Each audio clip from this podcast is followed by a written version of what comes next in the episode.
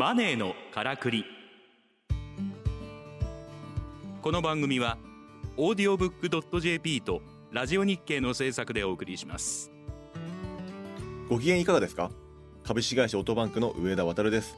この番組は投資や移住副業リスキリング起業などさまざまな方法で自分らしくお金に困らない生き方を実践している人にインタビューしています。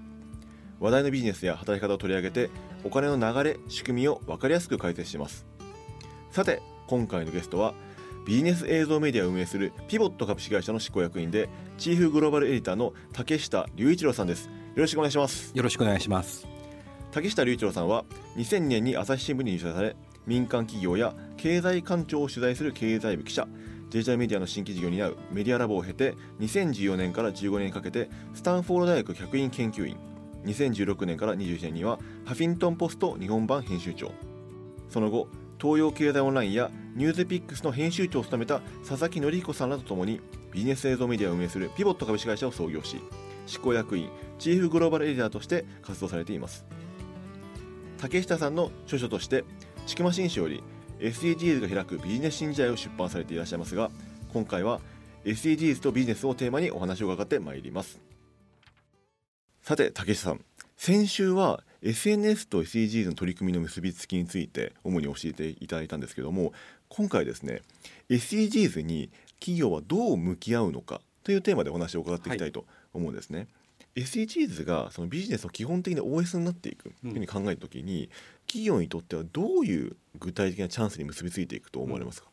うん、あの3つあると思うんですけど、うん、1つは、まあ、KPI ですね、まあ、いろんな数値目標を企業は作ってると思うんですけど、その非財務 KPI って言葉あるんですけど非財務 KPI、はい、まあ、いわゆる一般的な財務諸表に乗らない数字を企業が作ることによって、うん、まあ、企業が活性化したりするんですよね。なるほど。例えば、まあ、もちろん売上とかそういう基本的な KPI あると思うんですけど、うん、それ以外にあのじゃあデータサイエンティストとかを、うん、えー、何年までにこのぐらい取りますとかですね。あるいは、えー、女性役員の候補者を、今までだったら全員男性から選んでたのは、少なくとも候補者の比率を3割にしましょうみたいな目標掲げると、うん、今までに考えられなかったような人材が役員候補になってきたりとかそういうのが一つあると思いますね。うんうんうん。で2つ目はやはりあの採用とか、うん、あの企業のブランドストーリーを伝えやすくなるなと、うん、あの SDGs と日本企業ってかなり密接不可分というか、うん、どのような会社も、まあ、必ず SDGs って17個あるんですけどどっかにはフィットするんですよ、結構日本っていい線いってまして。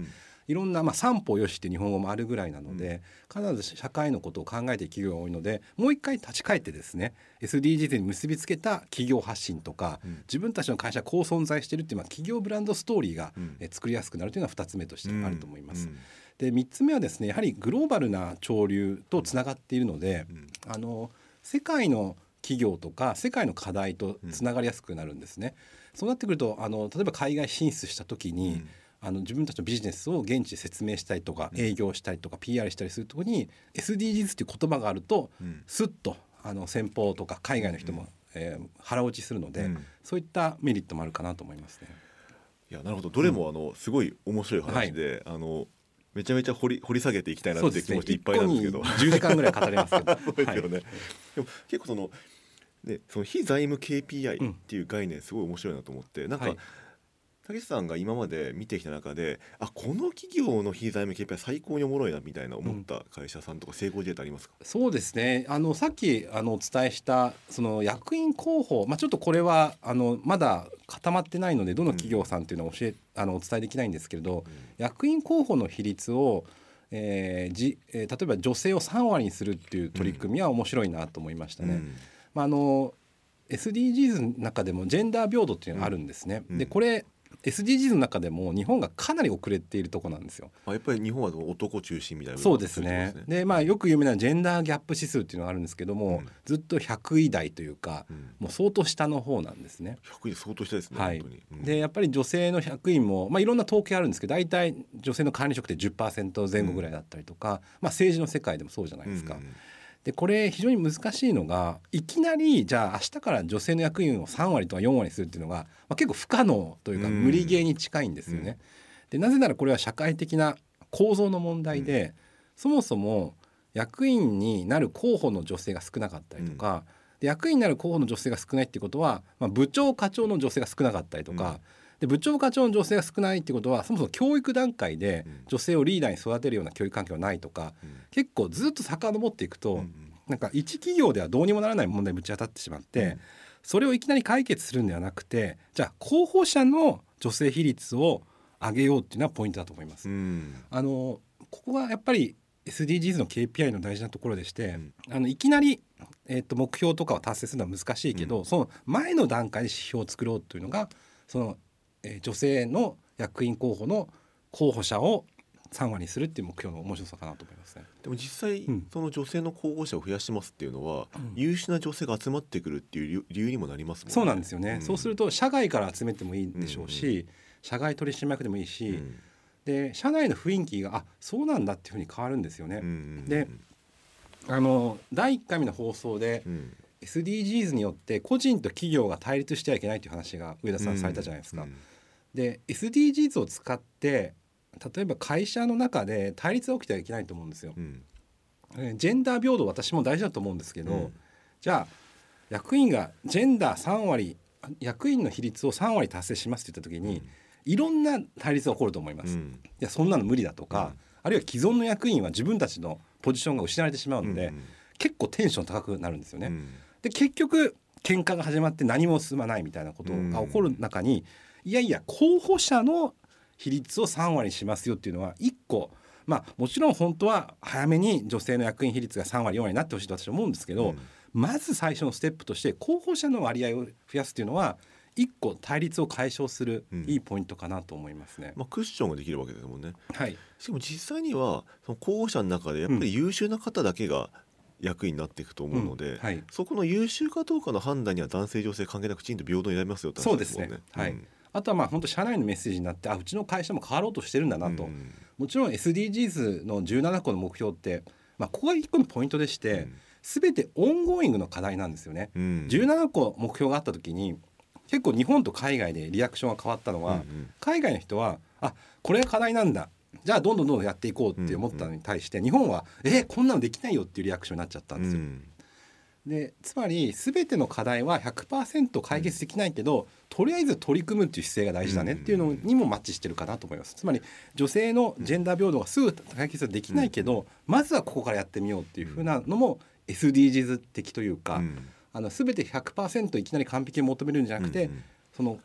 達成過程も公表していこうっていうのも SDGs の理念の一つなので、うん。そこはすごく SDGs 的だなと思いましたね。でもそうん。こ興味深いですね、はい。僕 SDGs っていわゆる理想論を並べてる状態じゃないですか、はい。もちろんね。あのさそれたそれが達成すべき目標だと思うので、うん。なんですけど企業にとっては達成しやすいものとしづらいものを混ざってるんじゃないかなと思っていて、その時に達成しづらいものってあの多分放置されうん。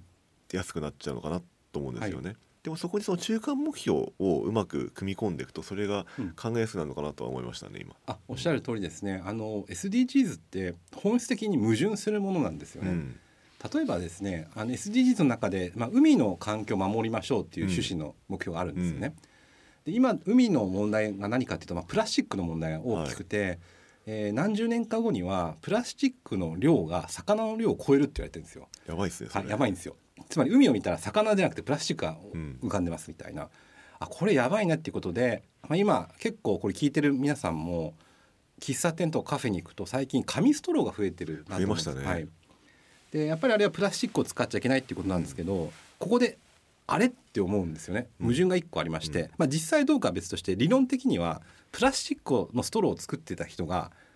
職を失うじゃないですか。うんでそうなってくると SDGs の目標である経済成長も働きがいもっていう目標もあるんですよ。うんうんつまり経済成長とか雇用って大事だねっていう目標を既存するんですよね。うんつまり1個の目標を追求していると1個がダメになるみたいな、うんあっちを立てばこっちが立つみたいなのがめちゃくちゃ多いんですよ。うんだから結構企業さんって難しいと思います。うんでさっき上田さんがおっしゃったように取り組みにくい目標っていうのは多分そこなんですよね。うんまあ、イノベーションのジレンマに近いんですけど何かを追求しようとすると既存のその会社の事業がうん。ストップされるとか、うん。あるいは失われるとかあるいは誰かステークホルダーが損するってことが起きちゃうので、そこが SDGs の難しさかなと思います。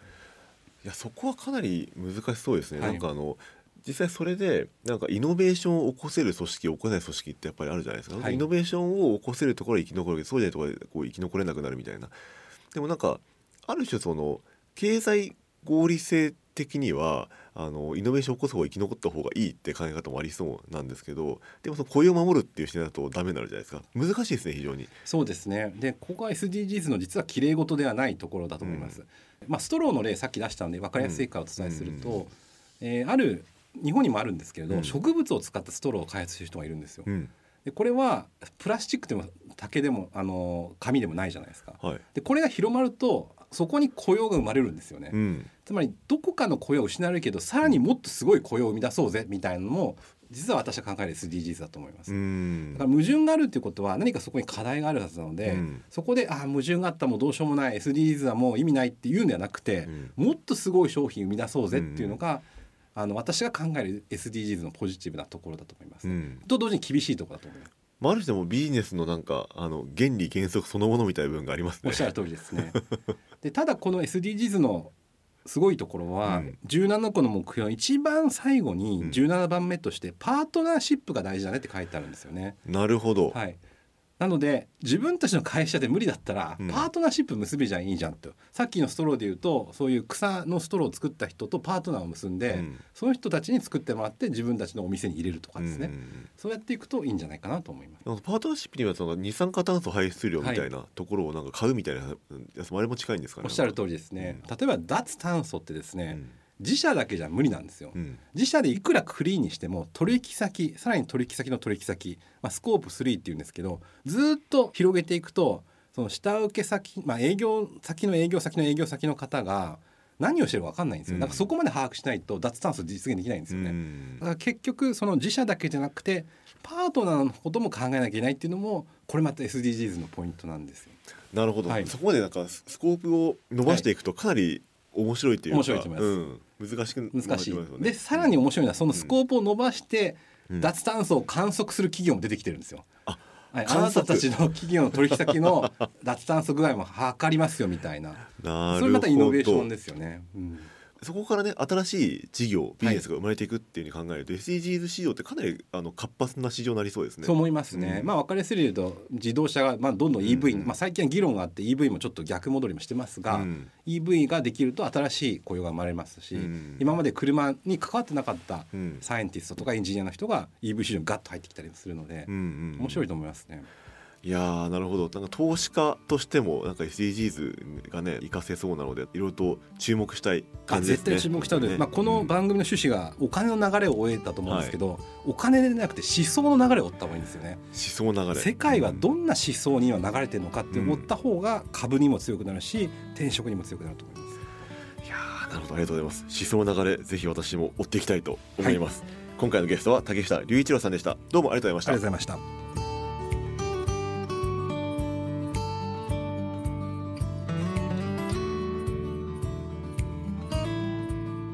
マネーのからくり」オーディオブックドット .jp とラジオ日経の制作でお送りしました。番組はポッドキャストによるアーカイブ配信を行っております。詳しくはラジオ日経のサイトをご覧ください。ラジオ日経マネーのからくりで検索するとトップに表示されます。